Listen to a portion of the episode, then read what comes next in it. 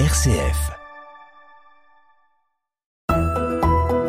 Près de chez vous, Hainaut, sur une RCF, avec Stanislas Depré. Madame, Monsieur, bonjour. J'ai le plaisir de vous accueillir dans un nouveau numéro de La Parole à l'évêque avec Monseigneur Guerpini, évêque de Tournai. Bonjour Monseigneur. Bonjour Stanislas.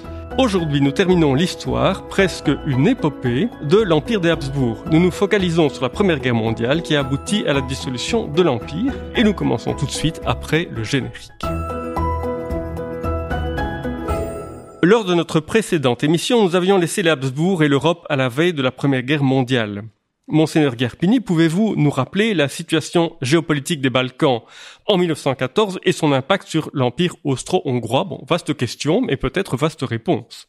À l'époque, l'Empire ottoman était en Europe aussi, et tout au cours du XIXe siècle, progressivement, des régions se sont détachées de l'Empire ottoman, mais n'empêche, au sud de l'Autriche, de la Hongrie, on avait ce qu'on appelle les Balkans, et en 1878, la Bosnie-Herzégovine avait été occupée par l'Empire austro-hongrois. Alors euh, ça a duré des années, et à un certain moment, l'Empire austro-hongrois a décidé qu'il fallait régulariser par un acte juridique. Ça s'est passé en 1908, et ça a été très très très très mal ficelé parce qu'on ne savait pas dans la situation de l'époque, donc il y avait un empereur pour l'Autriche et pour la Hongrie, pour être très simple, et quel est le pays, quelle est la région qui allait absorber la Bosnie-Herzégovine, on a décidé que c'était aucune des deux, parce que les deux n'en voulaient pas. Alors du coup, c'était relié à l'empereur d'une certaine manière, mais c'était pas ficelé au plan juridique. Alors il y a eu une première guerre des Balkans,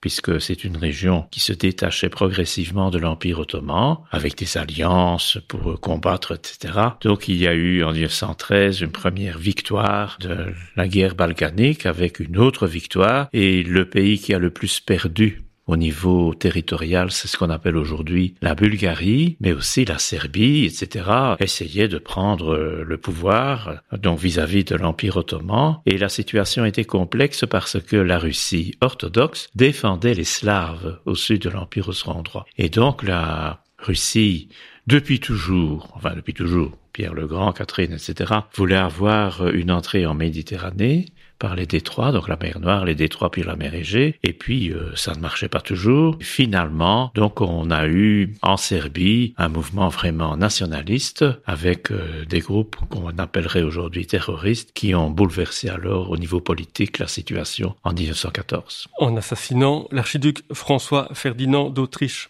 Oui. Est, neveu héritier de l'empereur François-Joseph, assassiné par Gavrilo Princip, si mes notes sont correctes, un nationaliste serbe, le 28 juin 1914, et alors la guerre semble très probable, voire inévitable. Voilà. Dans l'Empire austro-hongrois, il y avait des groupes des syndicats, des partis politiques et d'autres associations qui, suivant ce qui était l'évolution des mentalités à l'époque, voulaient une démocratisation de la société. C'est évidemment, de notre point de vue, quelque chose de très positif. Et les partis politiques espéraient qu'avec une guerre, les choses iraient plus vite. Les syndicats aussi. Ce qui veut dire qu'il y avait vis-à-vis donc de l'institution habsbourgeoise, donc le, le, les parlements, etc., quelque chose qui n'allait pas, la population ne se retrouvait pas, et donc on espérait qu'il y aurait donc des changements démocratiques. En face donc de ces mentalités, il y avait toujours l'armée, L'armée, évidemment, qui dépendait de l'empereur, ça fait partie des choses que, depuis avant même Napoléon, l'armée était contre comme toujours, enfin à l'époque, le mouvement de démocratisation, et donc elle espérait qu'avec la guerre, on allait revenir à une étape antérieure où l'armée aurait tous les pouvoirs. Aussi bien donc du côté syndical et politique que du côté militaire, on était pour une guerre. On espérait que les choses iraient plus vite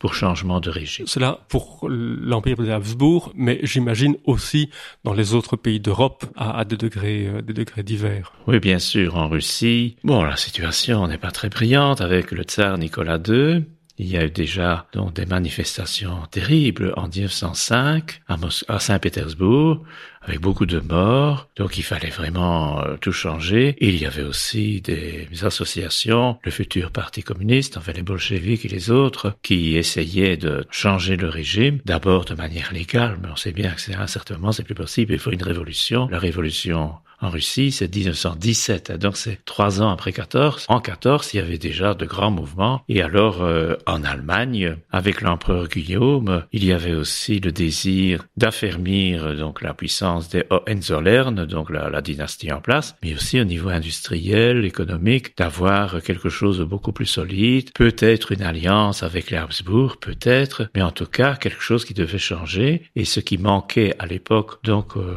à l'empire euh, d'Allemagne, c'était aussi la maîtrise des mers. La maîtrise des mers, c'était l'Angleterre qui avait un empire immense sur la planète et donc l'Allemagne se considérait comme étant pas assez à la hauteur, donc il fallait construire énormément de navires, etc. Au niveau militaire aussi, avoir un commerce mondial beaucoup plus libre. Donc il y avait quand même dans l'air, dans chacun des grands empires, le souhait d'avoir de grands changements. Des changements, plus de pouvoir, et personne ne s'attendait à la guerre.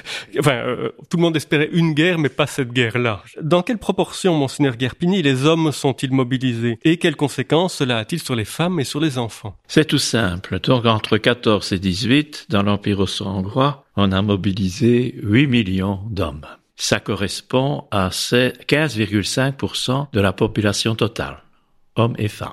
C'est énorme. Et dans ces 8 millions, il y a eu énormément de morts, hein, plus d'un million bien sûr, et puis énormément de blessés, énormément de prisonniers aussi. Donc après la guerre, il faut alors résoudre un tas de problèmes qu'on n'avait pas évidemment prévus. Les hommes, à partir d'un certain âge, donc sont envoyés au front. Les instituteurs, la plupart sont des hommes, mais on commençait déjà à avoir des femmes, mais donc c'était la plupart étaient des hommes. Et donc on ferme les écoles. Les femmes sont réquisitionnées pour travailler dans l'industrie d'armement. C'est un régime militaire pour les femmes, elles ne peuvent pas entrer à l'armée, mais elles doivent suivre le règlement militaire dans les industries, donc elles travaillent très tard le soir. Les enfants ne vont pas à l'école, ce sont les enfants qui s'occupent d'aller chercher au marché et dans les magasins quand il y avait quelque chose, de quoi se nourrir et de quoi se chauffer. Donc ça veut dire c'est une population complètement perturbée, et on se rend compte donc durant cette période que l'État est défaillant. Donc l'État militaire, hein, donc les militaires avaient pris le pouvoir, liberté d'expression, etc. Tout ça a été suspendu. Quand on était pris pour quelque chose qui était, enfin, un délit, on ne passait plus devant un jury, un tribunal, c'était une sanction immédiate. Donc, c'est vraiment un régime militaire. On se rend compte que l'État, avec ce régime militaire, ne parvient pas à remplir ses devoirs. Quand il y a un soldat qui meurt, il y a normalement quelque chose qui est donné à la famille, ça ne suit pas. Quand un soldat est blessé, donc il doit passer par l'hôpital et puis rentrer en famille, ça ne marche pas, etc., etc. Donc les gens se rendent compte que tout ce qu'on racontait sur l'empereur, la dynastie, ben, ça ne marche plus. Hein. Donc à ce moment-là, elle se retourne et évidemment, euh, il y a moins de confiance dans les autorités. Et des risques pour pour l'après-guerre aussi. Voilà, oui, ça viendra. Euh, Georges Brassin sera notre compagnon de route pour cette première pause musicale. Depuis que l'homme écrit l'histoire, depuis qu'il bataille à cœur joie, entre mille et une guerres notoires, si j'étais tenu de faire un choix, à l'encontre du vieil Homère, je déclarerai tout de suite, moi mon colon, celle que je préfère, c'est la guerre de 14-18. Moi mon colon, celle que je préfère, c'est la guerre de 14-18.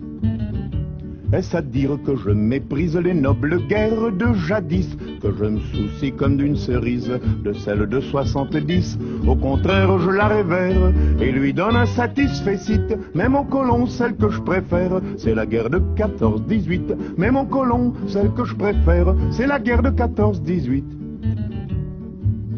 Je sais que les guerriers de Sparte plantaient pas leurs épées dans l'eau, que les grognards de Bonaparte tiraient pas leur poudre aux moineaux. Leurs faits d'armes sont légendaires, au garde à vous je les félicite. Mais mon colon, celle que je préfère, c'est la guerre de 14-18. Mais mon colon, celle que je préfère, c'est la guerre de 14-18. Bien sûr, celle de l'an 40 ne m'a pas tout à fait déçu. Elle fut longue et massacrante, et je ne crache pas dessus. Mais à mon sens, elle ne vaut guère, guère plus qu'un premier accessite. Moi, mon colon, celle que je préfère, c'est la guerre de 14-18. Moi, mon colon, celle que je préfère, c'est la guerre de 14-18. Mon but n'est pas de chercher noise aux guérillas non fichtre non. Guerre sainte, guerre sournoise, qui n'ose pas dire leur nom. Chacune a quelque chose pour plaire, chacune a son petit mérite. Mais mon colon, celle que je préfère, c'est la guerre de 14-18. Mais mon colon, celle que je préfère, c'est la guerre de 14-18. Du fond de son sac à malice, Mars va sans doute à l'occasion en sortir une un vrai délice qui me fera grosse impression. En attendant, je persévère à dire que ma guerre favorite, celle mon colon que je voudrais faire, c'est la guerre de 14-18. Celle mon colon que je voudrais faire, c'est la guerre de 14-18. Près de chez vous et nous sur une RCF en compagnie de Stanislas Depré. Vous aurez reconnu la guerre de 14-18 de Brassens. À contrario des espoirs de certains sur une victoire facile et une rénovation de la société, la première guerre a ravagé l'Europe et notamment la population de l'Empire austro-hongrois. Monseigneur Guerpini, juste avant la pause, vous évoquiez la situation difficile des, des hommes, des femmes et des enfants euh, dans l'Autriche-Hongrie.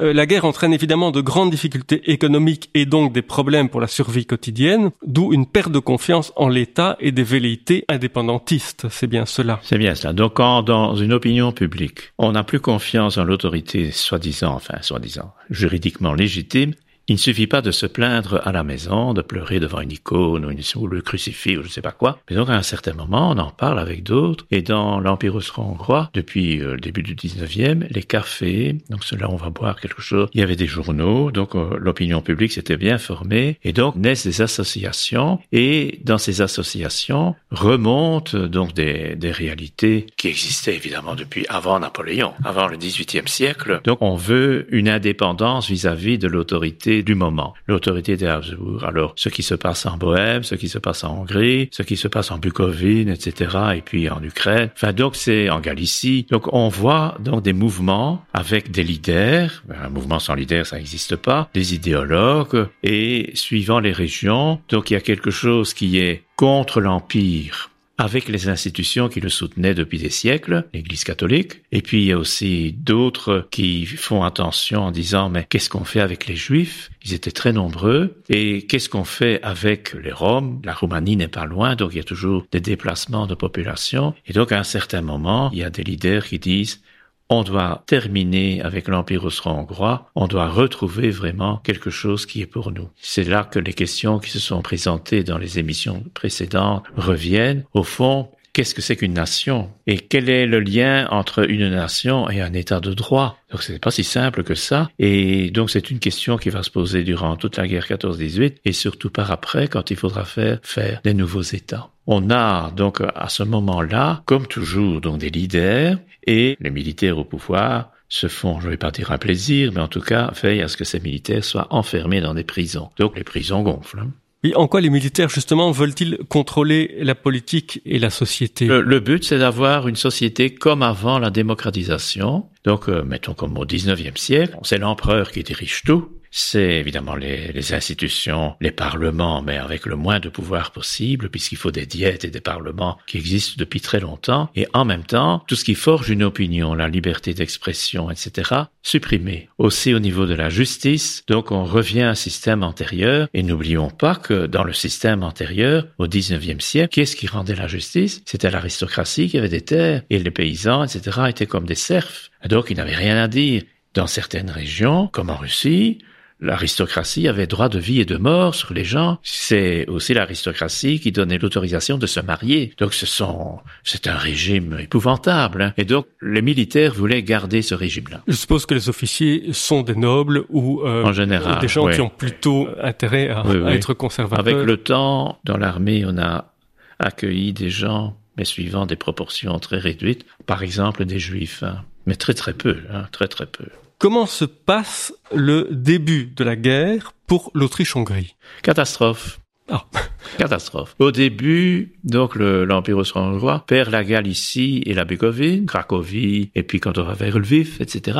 Et puis il y a des pays soi-disant neutres au début qui prennent parti, donc l'Italie et puis les pays voisins qui attaquent.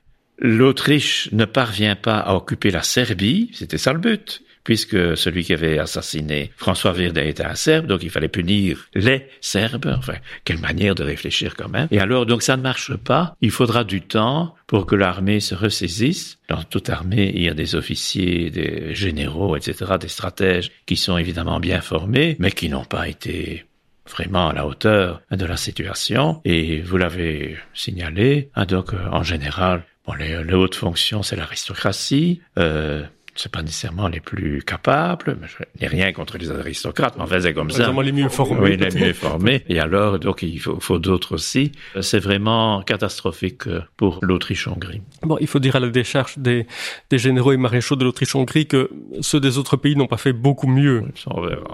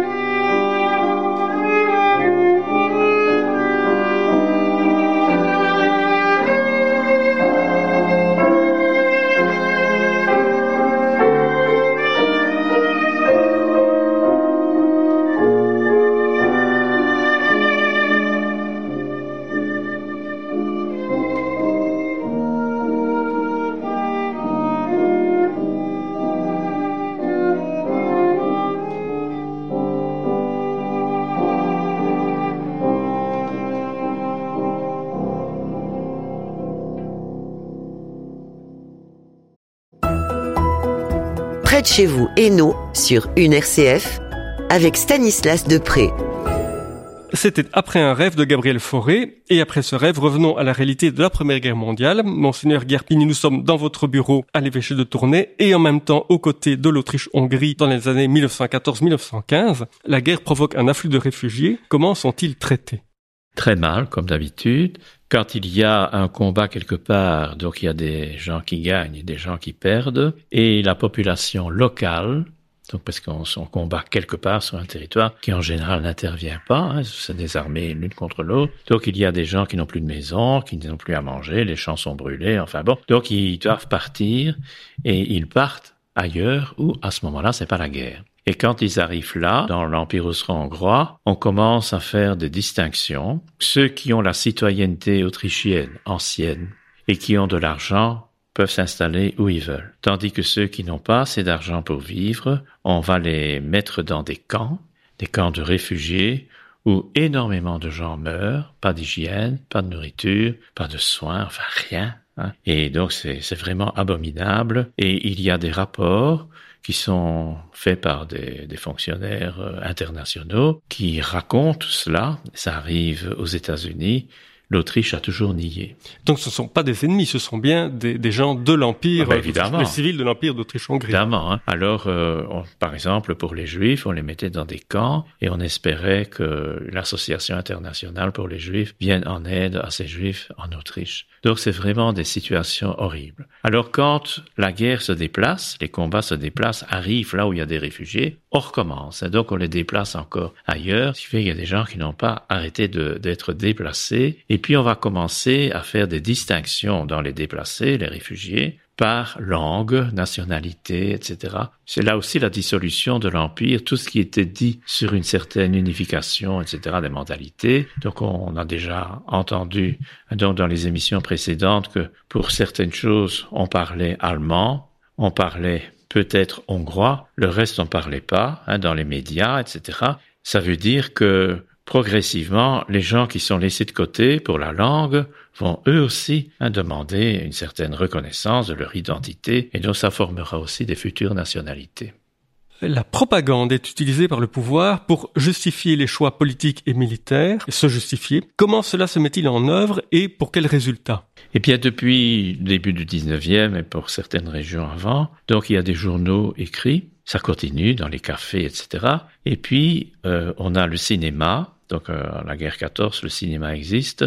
Et on a des salles à Vienne, à Budapest et encore ailleurs, mais c'est pas deux salles, hein, c'est 200 hein. et la population c'est pas des milliards. Et donc tout le monde peut aller au cinéma à bas prix. Et donc c'est là que on montre des scènes de combat des batailles, comme on fait en temps de guerre. Donc, euh, ça dépend de quel côté on se trouve. Mais évidemment, dans l'Empire austro-hongrois, on était du côté austro-hongrois. Donc, on montre les victoires des austro-hongrois. Et le reste euh, sont des gens qui sont vaincus. Évidemment, c'est contraire à la réalité. La propagande se met en place. Et comme toujours, une fois que la propagande est beaucoup trop dure, euh, trop réaliste, on commence à se poser des questions puisqu'on apprend par des soldats qui reviennent du front blessés que c'était pas comme ça. C'était pas une victoire. Et voilà. Donc euh, à ce moment-là, l'opinion publique évidemment se rend compte que c'est le pouvoir qui essaye de faire comprendre certaines choses qui ne sont pas vraies.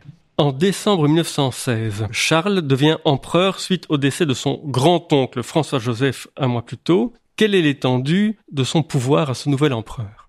François-Joseph Né en 1830, désigné par la famille comme empereur en 48, donc à l'âge de 18 ans, parce que les autres qui devaient, enfin un autre qui avait le droit de monter sur le trône était estimé incompétent, donc l'épouse de cet homme-là n'était pas très contente. Enfin bon, donc François Joseph euh, était, donc c'était Sophie, c'était Sophie, dans les films de Sissi. Donc la, la maman de l'empereur, etc., n'est pas contente et elle le dit. Hein, alors que j'ai laissé la place pour toi et maintenant, bon. François Joseph était un homme qui a fait des bêtises, qui a perdu des combats, et à un certain moment, donc, euh, les conseillers lui ont dit, Maintenant, vous ne dirigez plus l'armée au moment du combat. Donc il avait 84 ans en 1914. Oui, oui, oui. mais c'était dans les années 60. Ah oui, d'accord, oui, d'autres combats 60, d'accord. Parce qu'il avait perdu euh, il avait l'âge de Sadova, etc. donc il avait perdu. Hein. Alors on lui a dit maintenant vous vous occupez évidemment de l'armée au niveau administratif, nomination et tout ce qu'on veut, mais donc euh, vous ne dirigez plus la bataille. Bon. Alors euh, il a était très dur à certains moments, quand il y avait des rébellions de, nationalité, comme on dit. Et puis, il a été vraiment encensé. On a fait un anniversaire de son jubilé, donc au début des années 1900, c'était vraiment remarquable. Et alors, euh, il a eu peu de, peu de chance donc pour euh, sa succession, puisque Rodolphe, son fils, s'est suicidé hein, Meyerling, et le, ce fils qui était l'époux d'une fille de Léopold II n'avait pas d'enfant mâle, donc euh, c'était donc le François Ferdinand hein, qui devait, et François Ferdinand n'avait pas donc de, de frère possible, donc c'est par le papa de François Ferdinand, et bien que finalement Charles a un neveu donc de François Ferdinand qui monte sur le trône, et je crois qu'il a 29 ans. Il n'avait pas été préparé au pouvoir alors? Si, si, quand même, euh, François Ferdinand savait qu'il allait mourir un jour, donc il pouvait être euh, formé quand même. Hein. Évidemment pas au niveau technique, comme euh, comme si c'était lui qui allait bientôt régner. Hein. On espérait que François Ferdinand devienne empereur hein. à un certain moment. Alors à ce moment-là, on aurait davantage pu former. Charles n'avait presque plus de pouvoir hein, quand il est monté sur, le trône. Alors il y a une première chose, c'est que les Hongrois lui ont pratiquement imposé d'être euh, couronné quelques mois plus tard, donc je crois que c'est en décembre hein, à Budapest, parce que les conseillers de François Ferdinand, et François Ferdinand lui-même aussi, étaient anti-hongrois. Donc ils disaient toujours du mal des Hongrois. Et donc les Hongrois avaient peur que les conseillers de François Ferdinand n'arrivent chez Charles pour dire la même chose. Donc il a été couronné empereur avec son épouse. Il a été couronné roi de Hongrie avec son épouse. Et il y avait donc le fils aîné, Otto, hein, qui était aussi sur les marches il n'a jamais été couronné à Vienne, il n'a jamais été couronné à Prague, parce que le numéro de Charles changeait d'un pays à l'autre. Donc c'était Charles Ier, Charles III, Charles IV. Donc là, il n'a pas pu. Il s'est rendu compte, ben, évidemment, il n'était pas bête, hein, il s'est rendu compte que le pouvoir accordé aux militaires était vraiment trop grand. Il a remis en route le fonctionnement des parlements. Il a supprimé donc certaines personnes, pas, il les a pas assassinées, mais enfin il les a enlevé toutes leurs fonctions. Et à un certain moment, alors, euh, il a eu l'audace de sonder les gens qui faisaient la guerre, ceux qui étaient contre l'Autriche-Hongrie. Donc il a écrit des lettres lui-même. Le résultat a été nul. Donc on n'avait plus aucune confiance. Donc il a voulu faire la paix, euh, négocier la paix et c'était refusé. C'était refusé. Les puissances alliées, donc, et aussi les États-Unis, ne voulaient plus de l'Autriche-Hongrie. C'était un empire vraiment dépassé, non démocratique, etc. Donc ça, on respectait pas les gens. Donc il fallait absolument tout. Et en France, c'était suite aux lois de 1905, c'est ça? Séparation Église-État, tout ce qui était religieux devait être éliminé. C'était vraiment euh, le but hein, donc de la fin de la guerre et Charles Ier n'a rien pu faire. Pour ce dernier temps de pause, nous écoutons un extrait, le Dies Irae du War Requiem de Benjamin Britten.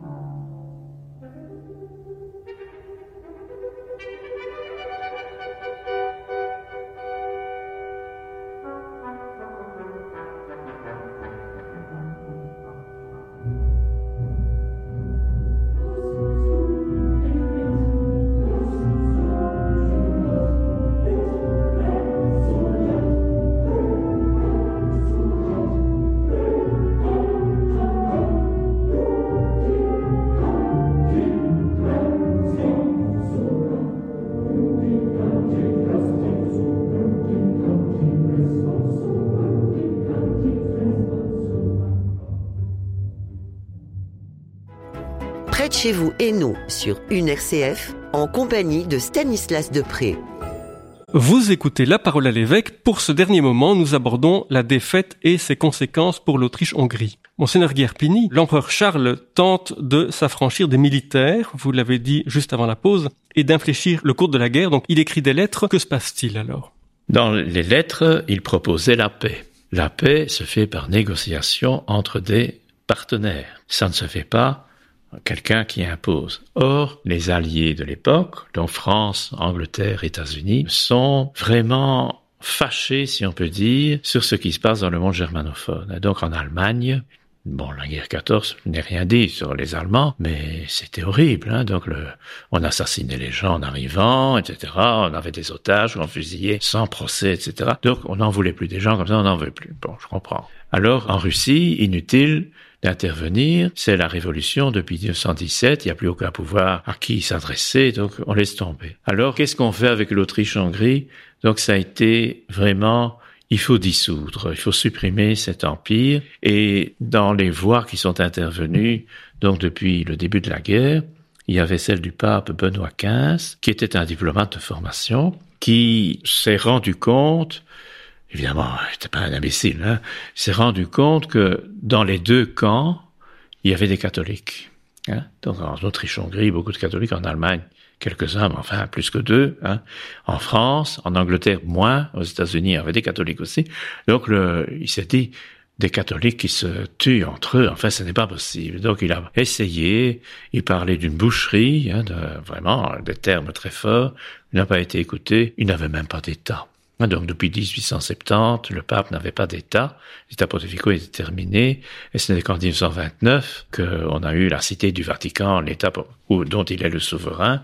Mais donc, durant la guerre 14-18, c'est pas c'est pas une autorité politique, ça faisait rien du tout, si ce n'est au niveau religieux, mais ça, dans une guerre, ça n'intervient pas directement. Le pape a raté. Et les alliés ont essayé de faire des nouveaux États donc à partir de l'Autriche-Hongrie. Et ce sont des États, ils se sont basés sur ce qu'on appelle la nationalité. Alors, on répète la même question, à quoi on reconnaît une nationalité? Alors pour nous aujourd'hui, la langue, la culture, le passé historique, le patrimoine, enfin, il y a beaucoup de choses dont il faut tenir compte. Et on a imposé, on a fait des recensements, on a interrogé les gens, mais on leur disait ce qu'ils devaient répondre. Et dans des familles, donc on était recensé plusieurs fois, euh, il y avait plusieurs nationalités. Au sein de la même famille. Ah, oui. Le papa venait, mettons, de Bohème, la maman venait de Moravie, c'est pas la même chose, même si ça se touche. D'autres, c'était l'Autriche et puis une partie de la Hongrie. D'autres, c'était encore une autre région, puis la région autour de Venise, etc. Il n'y avait pas moyen. Donc, on a, à partir de ce qu'on pensait être des nationalités, fait des territoires donc la Tchécoslovaquie, des Tchèques et des Slovaques, qui n'ont rien à voir, hein, donc au niveau langue non plus. Hein. Et l'ancienne capitale de la Hongrie, c'était Presbourg, donc euh, Bratislava, qui maintenant est en Slovaquie. Donc c'est là que se réunissait à un certain moment le Parlement. On a ainsi créé des États, et puis on a continué, donc avec la Roumanie, etc., la Hongrie, et alors, au sud, hein, donc les Slaves, ça a devenu la Yougoslavie. Les Slaves du sud, la Yougoslavie. Oui, oui, oui. Donc voilà, les nouveaux États, les différents recensements ont permis d'avoir une certaine idée, mais on a quand même eu des difficultés à établir des frontières jusqu'au mois 1923, cinq ans après la guerre. Alors, bien sûr, il y a eu les traités à Paris, à Versailles, pour euh, des dommages de guerre, hein, comme on dit. Alors, ils ont été très sévères vis-à-vis de l'Allemagne, donc ça, c'est pas l'Autriche-Hongrie. Mais donc, ça, c'était insolvable, c'était impossible. Donc, ils sont revenus en arrière. Ils ont décidé d'occuper la partie occidentale du Rhin en Allemagne, donc les Français, etc. Et là aussi, donc, ça a suscité beaucoup d'opposition. Et donc, c'était, oui, un, lit, hein, donc, pour des révoltes Et donc, d'où est sorti Hitler. Hein. Quand vous dites aussi 1923, c'est parce que, alors évidemment, vu de Belgique ou de France, euh, nos pays sont stabilisés depuis depuis longtemps, à part peut-être l'Alsace et la Lorraine, bon, pour la France, mais, mais c'était réglé. c'est la France, oui. euh, et, et, les cantons rédimés pour la Belgique, mais, mais globalement, c'était fixé. Par contre, sur le territoire de l'ancienne Autriche-Hongrie, comme vous le dites, vous avez égrené un certain nombre de, de noms de pays, mais ces pays se battent entre eux presque tout de suite. Enfin, la guerre est à peine terminée, ils, ils se refont la guerre. Et puis, qui est-ce qui décide? oui. Hein? Mm. Donc à Paris, bien sûr, mais donc à Paris, euh, on, on, envoie donc, un général qui met de l'ordre dans une, une région, hein, qu'on a eu le cas avec un Français, hein, et qui essaye de mettre de l'ordre dans une région, mais si les, toutes les parties concernées ne sont pas d'accord, qu'est-ce qu'il faut faire? Et l'administration, comment est-ce qu'on a fait le faire? Donc on a repris des gens de l'Autriche-Hongrie, cette administration-là, dans les nouveaux pays. Il faut quand même des gens qui s'y connaissent. Il faut des gens qui savent lire, qui sachent lire et écrire, etc., calculer. Donc euh, tout ça ne se fait pas en cinq minutes. Hein. Et alors l'autorité de la police, des tribunaux. Donc tout ça se règle suivant le droit, avec des autorités qui l'imposent, des gens qui suivent. Et puis à un certain moment, il y a aussi, on est dans une période de l'histoire où c'est la démocratie qui heureusement triomphe, mais donc il faut des élections, il faut une carte d'électeur, il faut etc etc. Donc ça ne se fait pas. Il faut un parti politique. Et donc chez nous aussi, hein, donc en, 18, en 1916, le roi Albert a décidé certaines choses avec les partis, tous les partis de l'époque. Alors qu'on était en pleine guerre, et puis après ça se met en place, et il a fallu attendre après la deuxième guerre pour la Belgique pour que les femmes puissent voter. Donc ça ne se fait pas euh, vraiment en cinq minutes. Donc ça veut dire que dans cet empire austro-hongrois, vraiment euh, en pleine déliquescence, donc on intervient, on donne des principes, on essaye d'envoyer des gens pour mettre sur le terrain comme, c'est prévu. Et à un certain moment, donc on se rend compte que l'Autriche elle-même est devenue un tout petit pays, un tout petit, avec beaucoup de montagnes, donc peu d'habitants. Hein. La Hongrie s'en est tirée autrement, hein, donc elle a autrement, mais la Hongrie a eu beaucoup de mal aussi, parce que jusqu'à la veille de la guerre 14, la plupart des membres du Parlement étaient de l'aristocratie. Hein, on ne voulait pas hein, des gens qui travaillaient, etc. Il a fallu le temps aussi euh, pour euh, que la Hongrie transforme, enfin, les mentalités. Hein. Donc c'est vraiment une période très très difficile et bon certains évidemment j'ai pas étudié ça ici mais beaucoup estiment que c'est en raison donc de cette nouvelle configuration qu'il y a eu des revanches comme Hitler. Hein. Pour terminer monseigneur, deux questions plus personnelles. Pourquoi vous êtes-vous intéressé à l'Empire des Habsbourg Je rappelle pour ceux qui n'auraient pris que cette émission-ci que nous avons consacré plusieurs émissions à l'Empire des Habsbourg parce que vous-même vous avez consacré plusieurs euh, éditoriaux du mensuel Guides de tournée à, euh, à cet empire. Qu'est-ce qui vous intéresse dans cette histoire et quelles leçons en tirez-vous? Eh bien, c'est le hasard, si on peut dire. Chaque année, à la fin de l'année civile, on a des films de Sissi. Romy Schneider, hein, donc l'impératrice. Le 1er janvier, pour le monde entier, on a le concert du Nouvel An à Vienne, avec toujours la marche de Radetzky, etc., donc des victoires, des victoires, des rares victoires de l'Empire austro-hongrois. Et je me suis dit, pourquoi Vienne? Cette ville reste-t-elle vraiment quelque chose de très important en Europe et puis pour le monde entier? Parce que justement, c'est une ville frontière avec l'Orient. Hein, donc la Hongrie n'est pas loin. On peut pas encore dire que la Hongrie c'est l'Orient, mais enfin, donc on y est déjà. Et donc c'est aussi, ça je n'en ai pas parlé, donc c'est euh, jusque-là qu'a été le péril turc. Vienne a dû subir aussi le péril turc, etc. Donc il y a, on raconte bien, et nous en avons retenu donc le croissant du petit déjeuner.